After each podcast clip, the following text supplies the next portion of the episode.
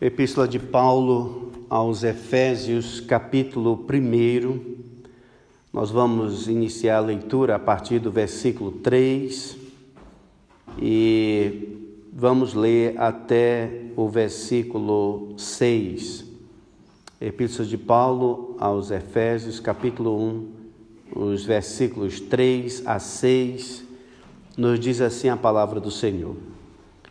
Bendito o Deus e Pai de nosso Senhor Jesus Cristo, que nos tem abençoado com toda sorte de bênção espiritual nas regiões celestiais em Cristo, assim como nos escolheu nele, antes da fundação do mundo, para sermos santos e irrepreensíveis perante Ele e em amor nos predestinou para Ele, para a adoção de filhos, por meio de Jesus Cristo, segundo o beneplácito de Sua vontade, para louvor da glória de Sua graça, que Ele nos concedeu gratuitamente no amado.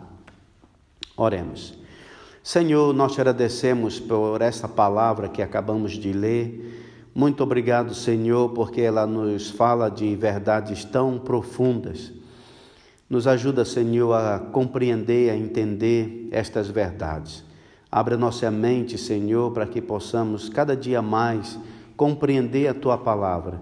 E ao compreender, Senhor, te dar muitas graças por todas essas bênçãos celestiais. Ajuda-nos, Senhor, aqui e que possamos crescer sempre na graça e no conhecimento da tua pessoa, no nome santo de Jesus. Amém. Muito bem, irmãos, então agora nós vamos avançar para a, as ações de graças aqui do que o apóstolo Paulo dá é, ao Senhor Deus. E esses agradecimentos que ele dá, essas ações de graças que ele dá, é interessante, irmãos, nós termos em vista que essas ações de graças ele dá ao Deus Pai, ao Deus Filho e ao Deus Espírito Santo.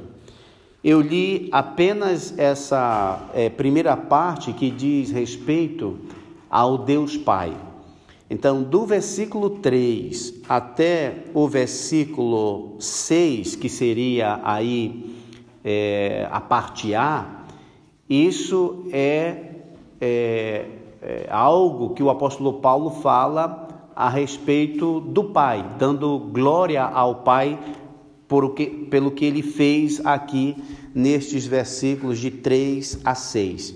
Depois, no versículo 6, aí já a parte B, até o versículo ah, 12, nós temos o que o Filho fez, o Deus, o Filho fez.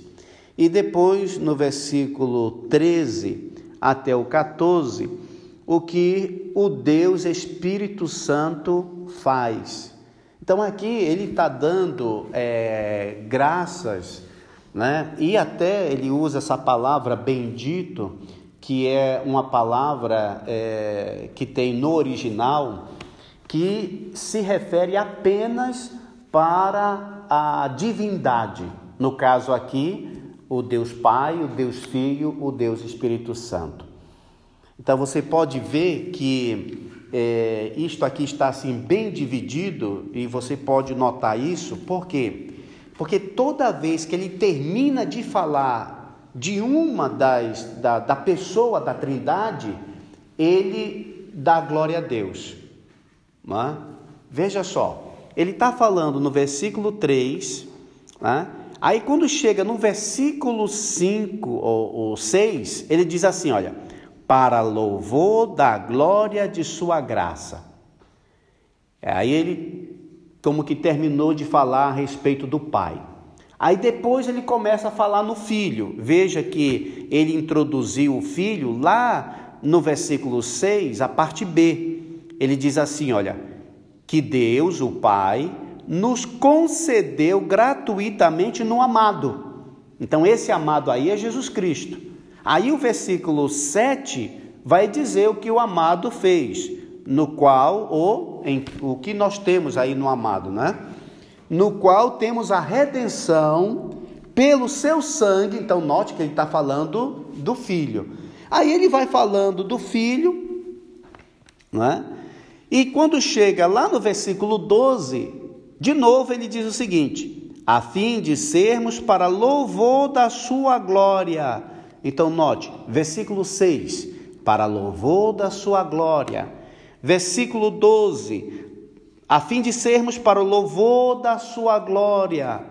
E aí, lá no versículo 14, no final, em louvor da sua glória.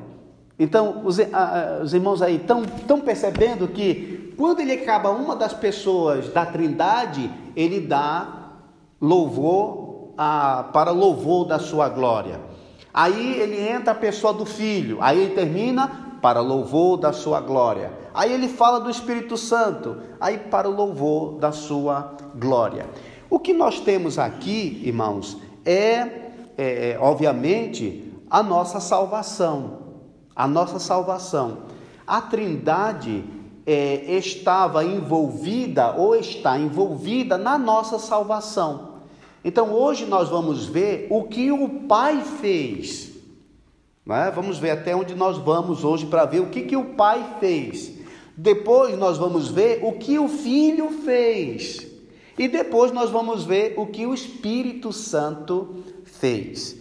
Aí, olhando, nós já vemos assim bem claro o que o pai fez. Só para os irmãos já ter uma ideia do que nós vamos estudar aí para frente.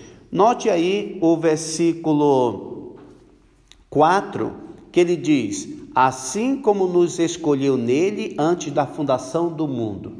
Então, o que, que o pai fez aqui? Ele fez a eleição.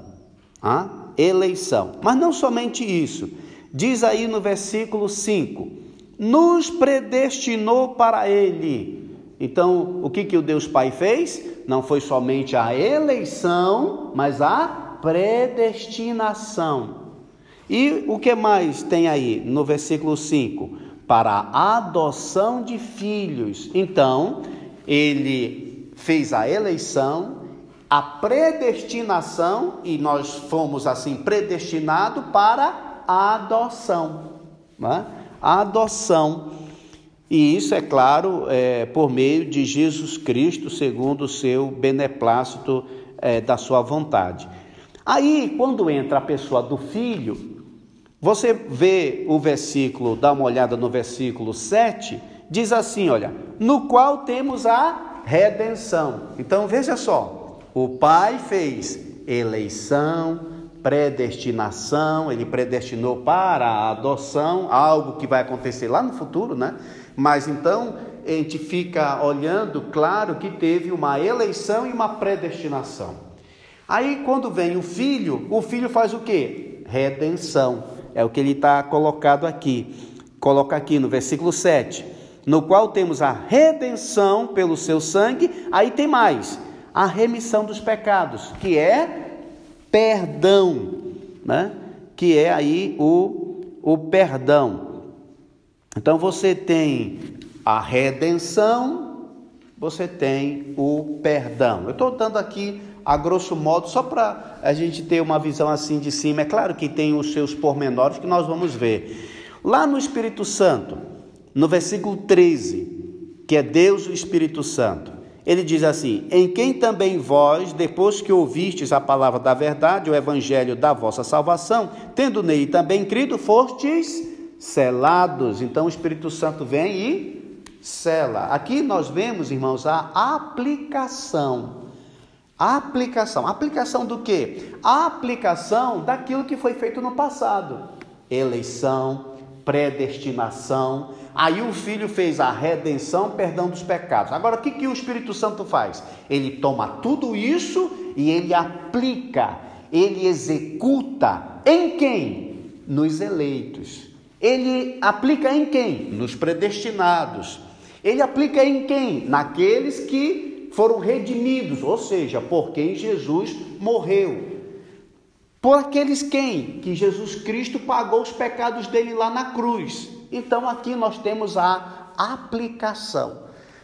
Então, Deus o Pai elegeu, predestinou, Deus o Filho redimiu é, e também é, é, redimiu e remiu, no sentido de perdão, né? E o Espírito Santo aplica tudo aquilo que foi feito ou determinado pelo Pai e o Filho. Então você vê que a obra está aí o que? Está completa. E quem trabalha na obra, na, na salvação? Esses três. Três pessoas, tá? Mas é um único Deus. Nós não conseguimos, irmãos, chegar lá, não conseguimos. Toda vez que alguém quer explicar a trindade, a gente vai cometer um erro aqui ou acolá. Por quê? Porque nós não temos nada parecido no nosso mundo. Nós não temos nada. Quando nós olhamos para uma pessoa, vamos dizer que ela é uma. Mas como é que nós olhamos para Deus, dizemos que Ele é um em três pessoas? Não chega na nossa cabeça, não chega na nossa compreensão, nós não conseguimos compreender isto. Não conseguimos.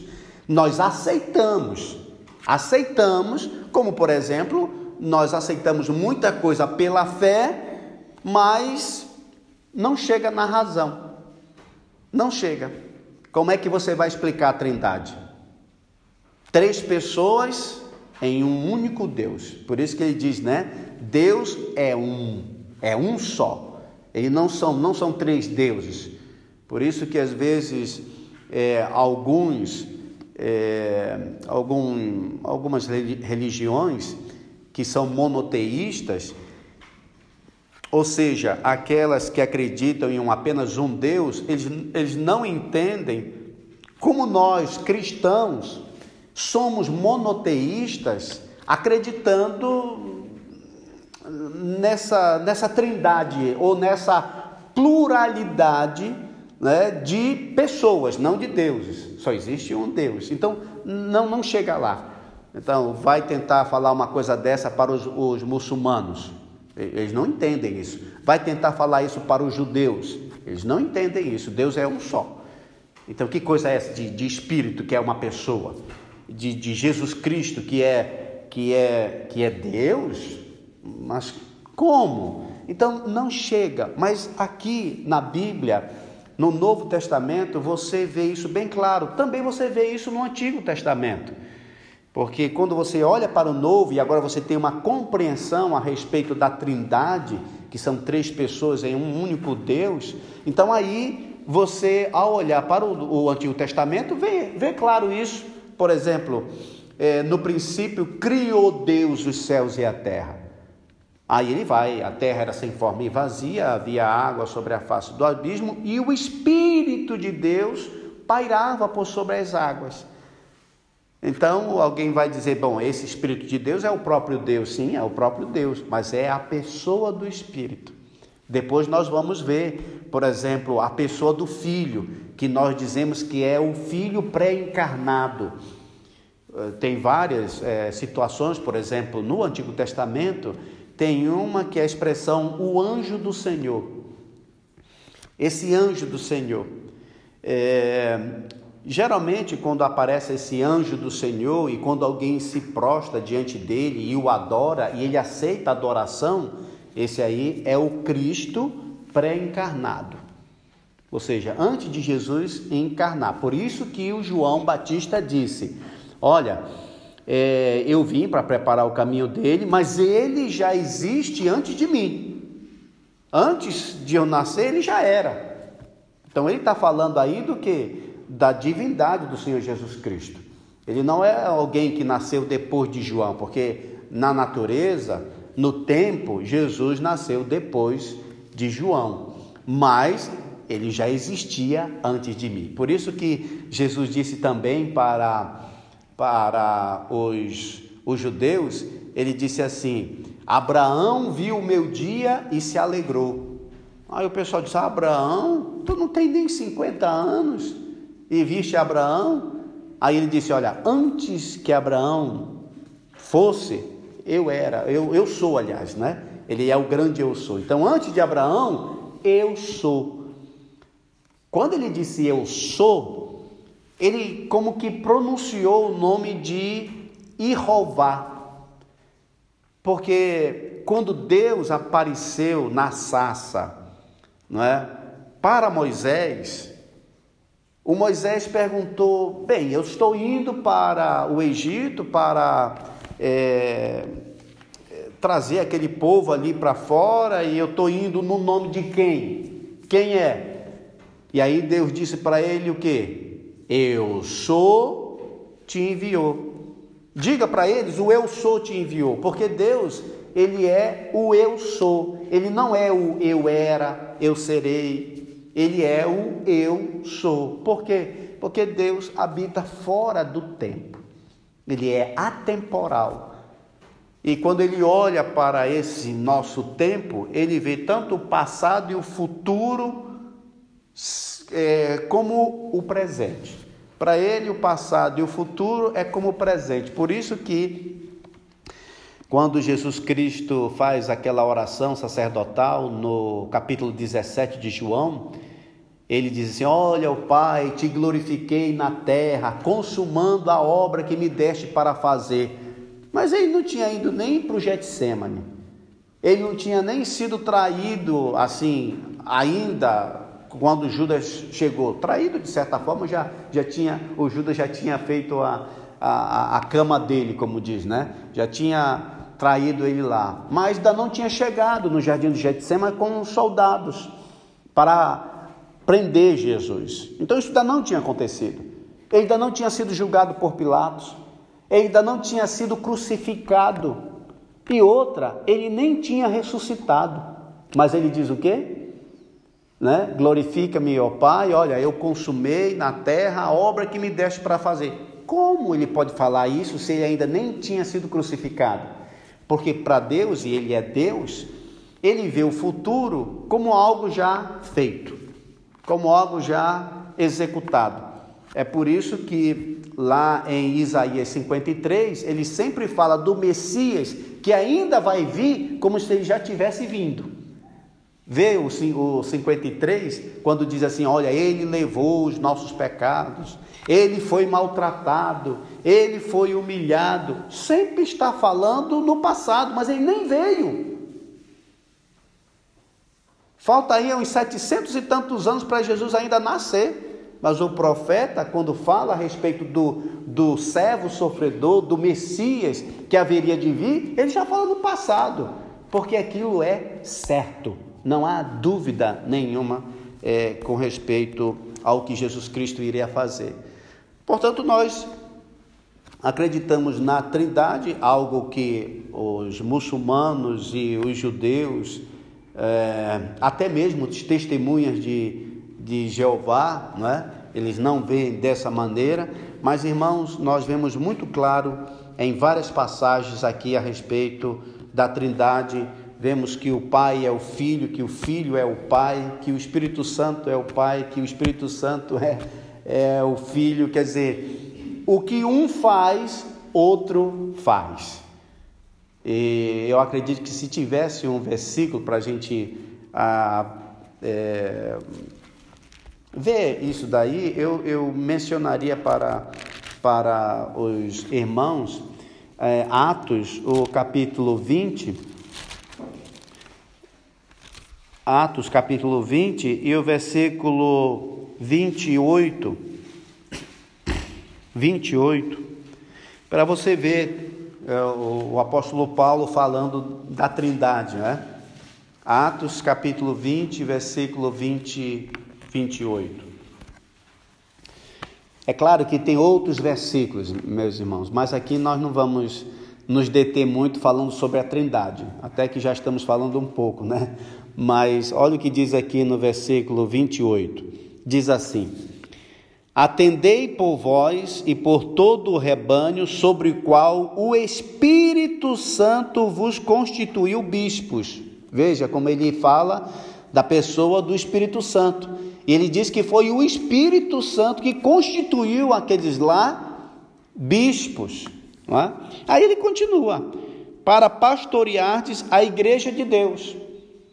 A gente sabe que Jesus Cristo é o cabeça e que a igreja é o corpo. Ora, o corpo de Cristo é quem? É a igreja. Então, esse corpo é como se fosse o corpo de Cristo ou é, pertencente a Cristo, mas ele diz aqui para pastoreardes a igreja de Deus, a qual ele comprou com o seu próprio sangue. Mas nós sabemos, através de João, capítulo 4, versículo 24, algo que Jesus Cristo disse para a mulher samaritana. 4 e o versículo 24. Olha o que ele disse para a mulher samaritana. E aí a gente olhando esses dois versículos, e aqui tem alguma coisa errada. Aqui tem alguma coisa errada. João 4, 24. Deus é espírito. É importa que os seus adoradores o adorem em espírito e em verdade. Eu pergunto dos irmãos: pode um espírito ter sangue? Porque ele disse que a igreja de Deus, o qual ele comprou com o seu próprio sangue. Mas aqui está dizendo que Deus é espírito. Como é que ele pode ter sangue? Os irmãos estão entendendo? Então, essa passagem aqui de João, de Atos 20 e 28, está falando claramente que Jesus é Deus. Porque só a pessoa do Filho foi a pessoa do Filho que se encarnou foi a pessoa do filho ali que tomou uma forma humana e que teve carne, que teve sangue, e foi a pessoa do filho que derramou sangue. Mas aqui está dizendo que, que Deus comprou com seu próprio sangue. Então isso me mostra que Jesus é Deus, porque só em Jesus é que Deus tem sangue, né? Então Há outras e outras passagens, irmãos, que falam é, é, a respeito disso. Tá bom, mas vamos, vamos, é, o versículo 3 de, o versículo 3 de Efésios, né? capítulo, capítulo 1. Pelo menos aí os irmãos já têm uma, uma vista de cima, né? Que o apóstolo Paulo vai falar do versículo 3 ao versículo 4, ele vai falar do que? Da obra do Deus Pai, da obra do Deus Filho, da obra do Deus Espírito Santo. Que obra é essa? Da nossa salvação. Da nossa salvação. Quando é que a nossa salvação começa? Vamos para o versículo 3. Diz assim: Bendito o Deus e Pai de nosso Senhor Jesus Cristo. Então ele está falando bem claro aqui a respeito do, do Deus Pai. Né? que nos tem abençoado com toda sorte de bênção espiritual nas regiões celestiais em Cristo. Então note bem que o Paulo ele menciona essa palavra aqui, euloquetos, que é a palavra bendito no versículo 3, a qual aparece no Novo Testamento oito vezes, e ela somente aparece para Deus. A palavra Eloquetos, esse bendito, é, pode ser também traduzida como digno de ser louvado. Então, por isso que ela só aparece para Deus. É por isso que eu estou dizendo o nome dela, o nome da palavra no grego, Euloquetos. Por quê? Porque no português você vai ver outro bendito. Imagine um dia você está lendo a Bíblia, aí você, olha, bendito sejas tu, Pedro, mas o pastor ensinou para a gente que essa palavra bendita era só para Deus e agora está aqui para Pedro. Veja, a palavra euloquetos é uma palavra no grego que significa para nós bendito no sentido de digno de ser louvado. Tá bem? Então, às vezes no português nós não conseguimos expressar do grego o que ele quer dizer. Vou dar um outro exemplo. Por exemplo, nós, nós temos a palavra amor, né, o substantivo amor, mas também temos o verbo amar. Então não tem outra. Você tem algum outro verbo amar fora de amar que exprima essa esse essa ação de amar em português? Não, não temos. Amor. Você tem outro substantivo aí, outra palavra que pode chegar aí perto dessa, que você pode fosse usar como um sinônimo. Amor. Tem aí uma outra palavra? Não chega lá. O grego vai ter o, o, a palavra amor, né, que é o, o ágape, vai ter a palavra eros, filos, vai falar de amor, mas é claro que são amor diferentes, né? O amor filho, o amor ágape, o amor é, eros e outros. O do amar, ele usa agapau, filéu. Né? Então tem palavras, tem palavras que são sinônimo que é usada como outra, mas no português não tem. Então, por isso que eu estou dizendo para o, o, os irmãos que essa palavra bendito, no original, ela só é usada para Deus, porque ela significa digno de ser louvado. E o único digno de ser louvado é Deus. Ela também aparece para Jesus Cristo. Você vê, olha, o, o Caifás diz: És tu o filho do Deus bendito. Ele também usa bendito, no caso falando para Jesus Cristo, né? Então, essa palavra aqui só é mencionada para Deus. Maria não é digna de ser louvada, Paulo não é digno de ser louvado, o único digno de ser louvado é Deus. Por quê? Por que, que ele é digno de ser louvado? O Paulo vai dizer por quê. Porque ele é aquele que vai tomar a ação, que vai tomar uma atitude em direção a nós porque nós estávamos mortos em nossos delitos e pecados. Então, por que, que ele é digno de ser louvado? E aí ele diz aqui, né? Ele nos abençoou com toda sorte de bênção espiritual nas regiões celestiais em Cristo. Nas regiões celestiais, isso você pode ver antes da fundação do mundo, ele vai falar no versículo 4, não é? Então veja que essas bênçãos espirituais, elas são espirituais, elas não são materiais. Tá? Aqui não está dizendo, é, bendito Deus e Pai de nosso Senhor Jesus Cristo, que nos tem abençoado com toda sorte de bênção material. Se fosse assim, ah, nós aqui estávamos, olha, né? Cada aqui estava aí com, a, com o seu Mercedes, seu BMW, né? com a casa da melhor que há, Éramos, por quê? Porque Deus abençoou com toda sorte de bênção material, mas aqui não está falando material. Aí a gente ia ter alguns problemas, né? E dizendo assim, ei irmão, por que, que você está morando aí nesse T1? Que negócio é esse? Tu não é filho do Deus, o Todo-Poderoso? Que negócio é esse? Ficar andando aí com um carrinho aí de. Não, não, não, não. Você aqui, a Bíblia está dizendo que ele abençoou com toda sorte de bênção material. Mas não está falando isso. Graças a Deus por isso. Porque senão a gente já ia olhar para nós e, ih, rapaz, eu acho que eu estou com algum defeito na minha vida. Vê o caso, por exemplo, de Lázaro. Lázaro está no céu. Aquele Lázaro, o mendigo na porta do rico, né? Que Jesus Cristo é, fala ali é, a respeito, alguns vão chamar de, de parábola, mas é, o que interessa é que a parábola ela sempre mostra uma verdade.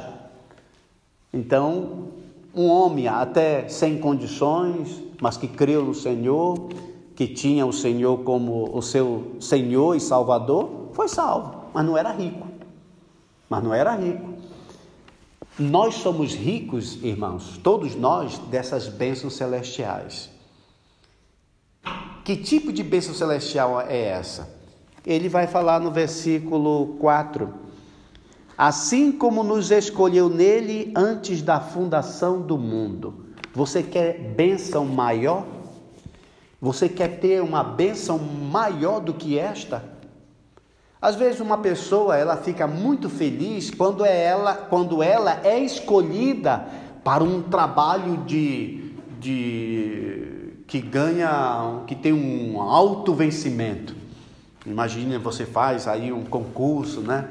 Aí você passa para um determinado trabalho que você começa só de início a ganhar 5 mil só no primeiro mês. Nesse trabalho. Então você passou e você sabe, epa, o meu próximo vencimento, quando eu começar a trabalhar, já são 5 mil euros. E com o passar do tempo vai aumentando. Aí você já fica alegre, né? Eita, já começa a se endividar e tal. Oh, vou ganhar 5 mil euros. Né? Não, você começa a ficar alegre, feliz, assim, porque você né, já, opa, folgou tudo agora. Mas essas bênçãos aqui, irmãos, ela é celestial. Porque o que adianta você ganhar 5 mil euros e no final da sua vida você vai para o inferno? O que, que adianta? Olha o, o homem rico, né? foi até o último dia da sua vida, no que há de melhor. Ele se vestia de púrpura e linho finíssimo. Ele não usava esse tipo de roupa que a gente usa, não. Era coisa de primeira, até o final da sua vida. Mas depois, o que, que aconteceu? Ele foi para o inferno e até hoje está lá. E aquele outro, que era. É, você não tinha nada, mas hoje está onde? está no céu. Né? Isso é claro, nós não queremos dizer que todo rico está indo para o inferno e todo pobre está indo para o céu. Não estamos falando nada disso. Né? O que nós estamos falando que a melhor coisa, a melhor bênção que nós podemos ter é ter sido escolhidos por Deus antes da fundação do mundo. Então, se você foi escolhido por Deus antes da fundação do mundo, ah, você aí está com está com uma bênção tremenda.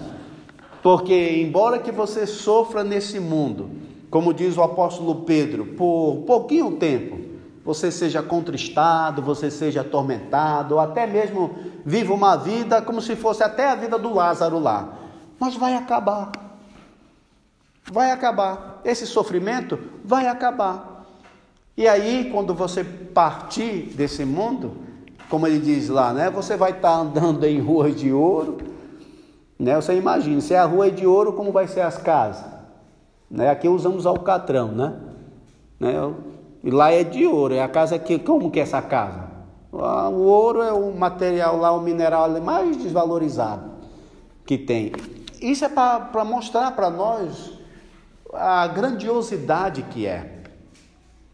Então, o Paulo está dizendo aqui, irmãos, que Ele nos abençoou com toda a sorte de bênção espiritual. Então, isso aqui que é bênção. O que, que é bênção? É ser eleito por Deus antes da fundação do mundo. Porque não vai adiantar absolutamente nada você nascer nesse mundo, ser um Bill Gates da vida e no final ir para o inferno. Você acha que é isso? Se você pudesse escolher, nós não escolhemos, mas se você pudesse escolher, vamos aqui, Deus chama você lá na eternidade passada, né? Ele chama lá antes de começar o mundo, chama você, vem aqui, João, Maria, muito bem. Olha, você vai ter um período de vida lá na terra, tá bom? Vou te dar 100 anos, 100 anos lá na terra. Tudo de melhor. Você já vai nascer no berço de ouro, tá? Para você não tem dificuldade não de vou te colocar numa família bem rica, com propriedades aí, né? Quando os pais morrerem, você tá já com, com eles vivos, você já está bem feito. Depois que ele partir, aí pronto, aí você está com todas as casas, as vivendas, as fazendas, os sítios, as quintas e tudo mesmo, tudo do melhor. Agora é o seguinte, terminou, tu vai para o inferno, tá? Depois de 100 anos. Ou você quer ser eleito, sendo eleito, mas aí você talvez não vai ter isso aí não, esse negócio todo aí, né? Vai passar um pouco mal, vai ter alguns problemas, se calhar aí tu vai já nascer com os problemas de doença desde o nascimento, vai viver a tua vida com tanta dificuldade, muita dificuldade mesmo. E olha, não vai ser muitos anos não, vou te dar aí uns 80, Tá bom? Para não sofrer muito, né? Porque se eu te dar mais, tu vai, aí que tu vai sofrer mesmo. Então o que, que você quer?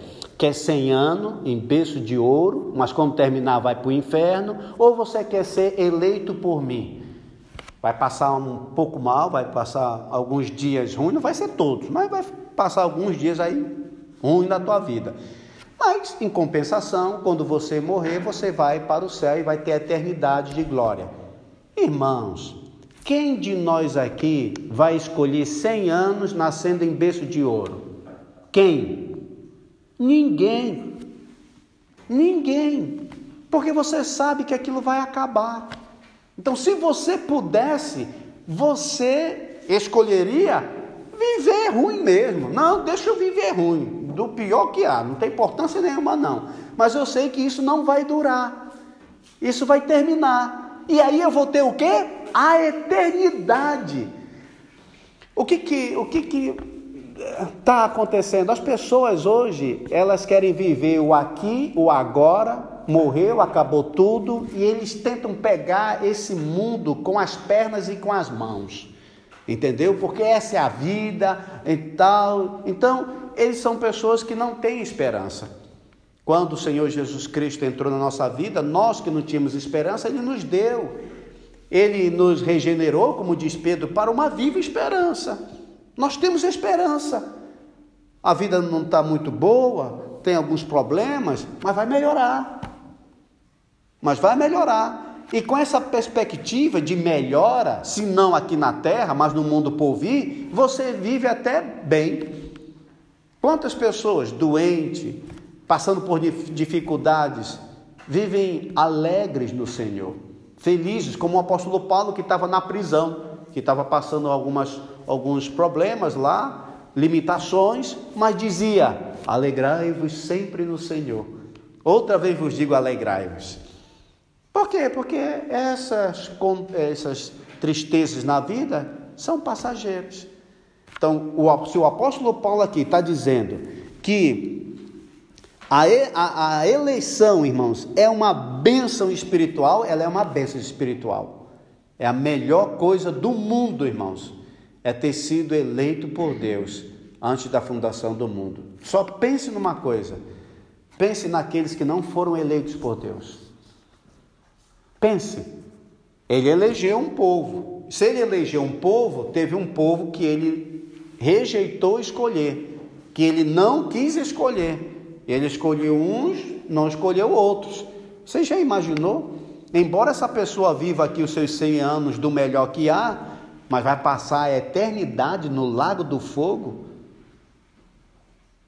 Então, isso não é. Mas bênção é ser eleito por Deus. Então, note, a nossa salvação, irmãos, começa aonde? Onde é que começa a nossa salvação? Nossa salvação começa antes da fundação do mundo com o quê? Com a eleição. A nossa salvação não começa com Jesus, não. Tá? A nossa eleição começa com a eleição porque, veja, o que adianta Jesus Cristo morrer na cruz se você não foi eleito? Está entendendo? Se você não foi eleito, a morte de Jesus na cruz do Calvário não dá nada para você, não pagou o seu, o seu pecado. Você vai viver na terra, vai morrer, vai ser jogado no lago do fogo.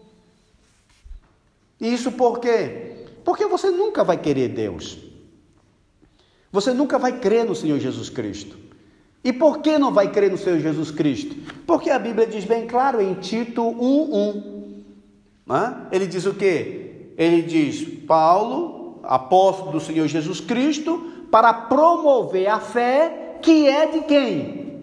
Dos eleitos de Deus. Então quem é que vai ter fé? Os eleitos de Deus. Então, se uma pessoa não é eleita por Deus, como é que ele vai acreditar no sacrifício de Jesus Cristo? Diga-me lá. A pregação do Evangelho não é crê no Senhor Jesus Cristo e será salvo tu e tua casa. Mas se você não é eleito, eu pergunto, como é que você vai crer? Porque a fé é dos eleitos de Deus.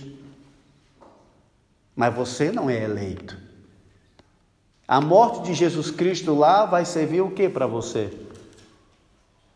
A única coisa que vai ter é que o teu corpo vai ser ressuscitado e você vai ser transformado para depois ser jogado no lago do fogo. Porque em Adão todos morrem e em Jesus Cristo todos serão ressuscitados, tanto crente como incrédulo. O incrédulo vai receber um corpo que vai permitir que ele sofra para toda a eternidade no lago do fogo. Porque esse corpo aqui, pegando fogo, acabou-se. Mas você vai ter um corpo, você não, né? Sei quem vai, vai ter um corpo que vai passar a eternidade no lago do fogo. Então tem que ser um corpo transformado. Nós não chamamos um corpo glorificado. Corpo glorificado teremos nós que cremos no Senhor, que somos eleitos por Deus. Mas para aqueles que não foram eleitos por Deus, que não acreditaram no Senhor Jesus Cristo, eles terão um corpo transformado, porque vão ressuscitar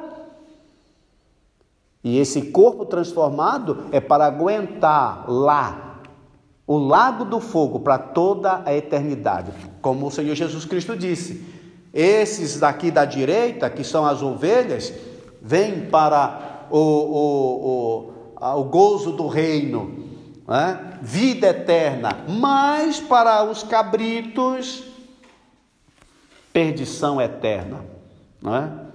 eterna perdição para toda a eternidade. Então, os irmãos estão entendendo aí que isso aqui é uma benção.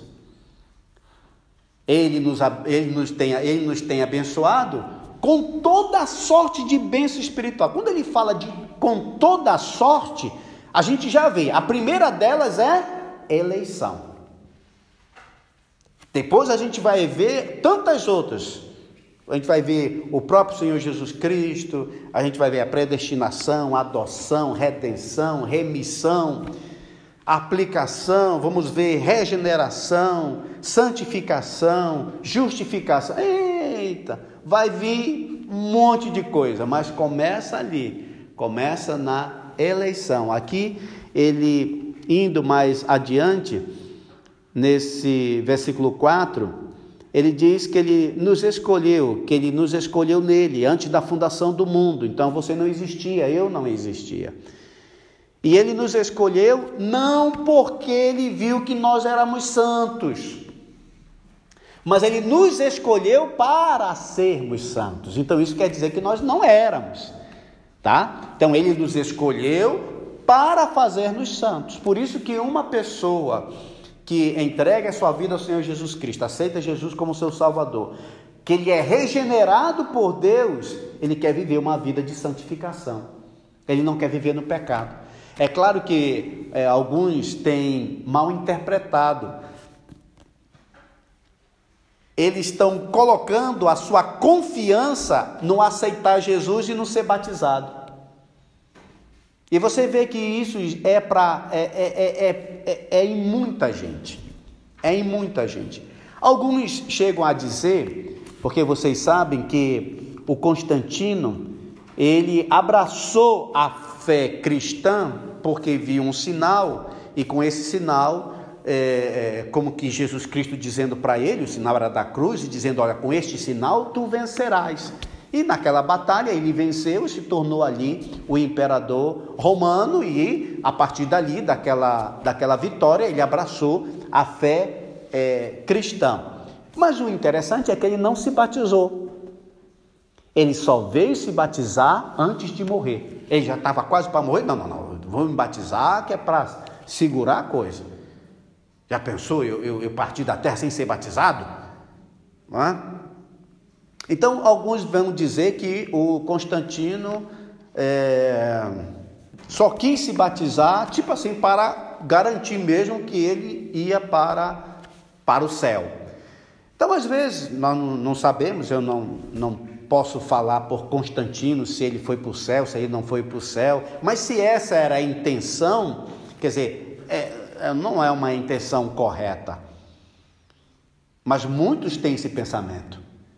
Eles pensam, não, eu vou aceitar Jesus Cristo, aí eu já fico garantido. Me batizei, pronto, agora que ficou garantido mesmo.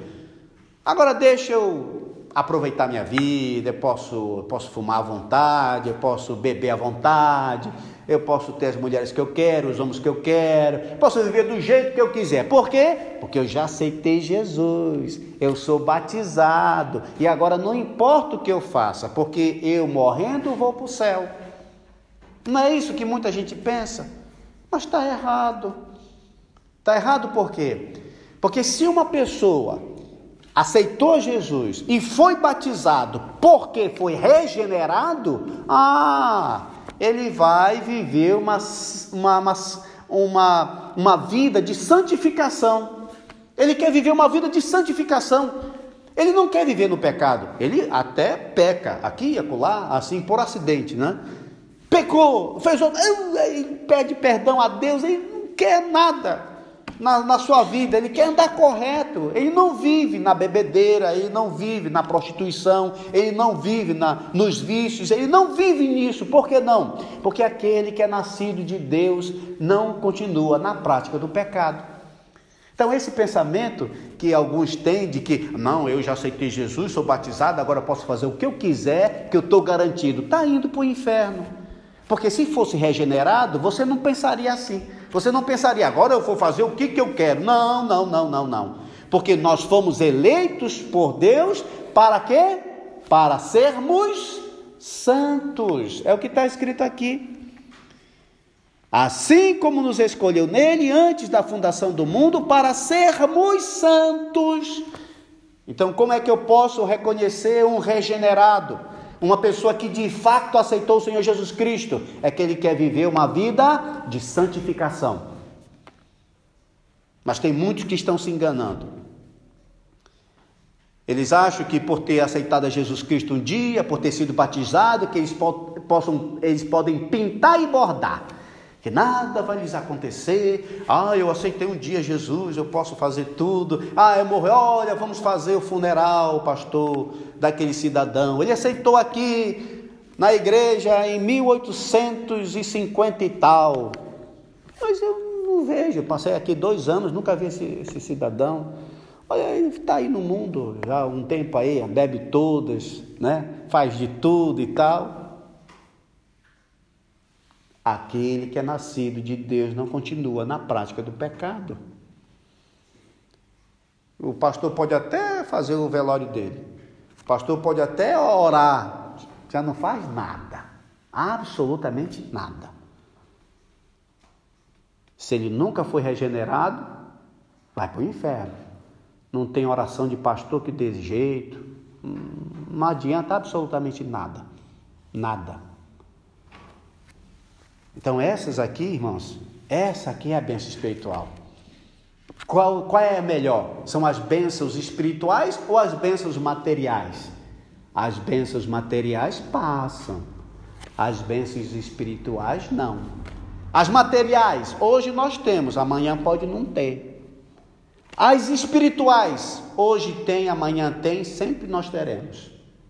Essa não perdemos, é do Senhor.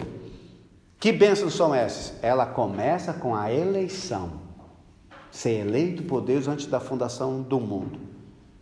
Para quê, pastor? Fomos eleitos? Para sermos santos. Você é santo? Ah, ah, então você é um eleito de Deus. Né? Ele te escolheu para isso. E diz mais aqui: e irrepreensível perante Ele.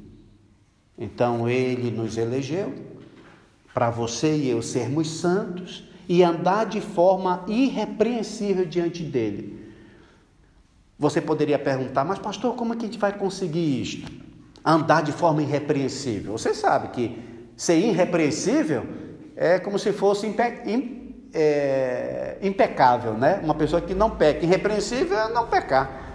Mas só tem uma maneira, irmãos, de nós andarmos de forma irrepreensível diante de Deus é o que ele disse para Abraão. Ele disse para Abraão: Abraão, anda na minha presença e ser perfeito. Só tem uma maneira para você e eu sermos irrepreensíveis diante do Senhor Deus. Qual é?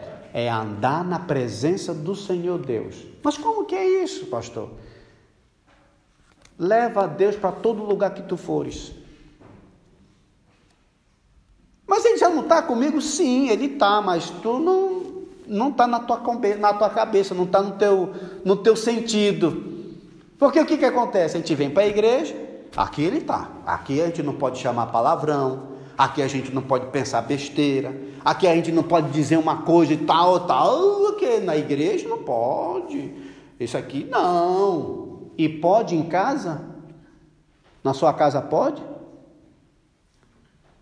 No mercado pode? Na rua pode? Aqui não pode. Mas por que, que aqui não pode? Lembra-se, irmãos, Deus não habita em templos feitos por mãos humanas. Deus habita onde? Em ti e em mim. Nós somos o templo do Espírito Santo, que é muito mais sagrado do que esse recinto. Porque isso aqui a gente pode vender e eles vão fazer isso aqui em uma loja, né? Pode ou não fazer isso aqui de loja? Ou o pessoal que comprou isso aqui vai dizer: não, isso aqui foi uma igreja, não vamos fazer loja. Não, quebra isso aqui tudinho, faz uma loja, pronto. Era uma igreja, agora é uma loja. Mas isso daqui pode se transformar numa loja?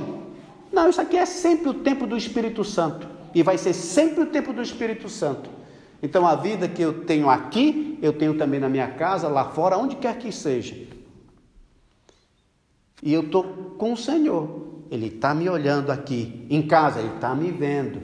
Meu tratamento com a minha esposa, meu tratamento com as pessoas, Ele está me olhando. Eu estou no supermercado, Ele está me olhando. Ele está vendo o que eu estou falando. Ele está. Isso, irmãos, é andar na presença de Deus. Agora, se nós sairmos da igreja, deixar Ele aqui dentro e depois de lá fazer o que, que a gente quiser, não vai ser irrepreensível. Ele nos elegeu para nós sermos santos e irrepreensíveis. Eu penso, eu pergunto, irmão, é uma, é uma tarefa fácil, é? Ser irrepreensível diante de Deus está fácil? Não, então por isso a gente tem que olhar assim para nós e dizer: eu vou tentar fazer isso. E tentar não olhar para o lado, tá? Ah, mas o irmão. Tá... Não, não esquece o irmão. Mas a irmã, aquela irmã não faz isso. Ei, ei, ei, ei, ei, ei. Ele te salvou, ele te elegeu para você ser irrepreensível. Vamos parar com essa, com essa é, vida de adolescente ou de pessoa que está no colégio, os meninos. Não, fulano que fez isso, por que, que eu não posso fazer? Olha, o irmão faz isso, o irmão fez aquilo. Cuida da sua vida. O que é que você tem que fazer? Ser uma pessoa irrepreensível. Mas se o José não é, problema é dele. Se a dona Maria não é, problema dela. Mas o irmão Fulano, problema dele. Você tem que ser irrepreensível diante de Deus. E você não tem desculpa. Não vai fazer como Pedro. Mas, Senhor, e o João? E Jesus disse: Se eu quiser que ele fique até que eu volte, o que te importa? Quanto a ti, segue-me. Em outras palavras, deixa a vida do outro, cuida de ti. Você está indo bem? Tá? Então, é você, você que vai prestar conta de, é, diante de mim naquele último dia. Amém.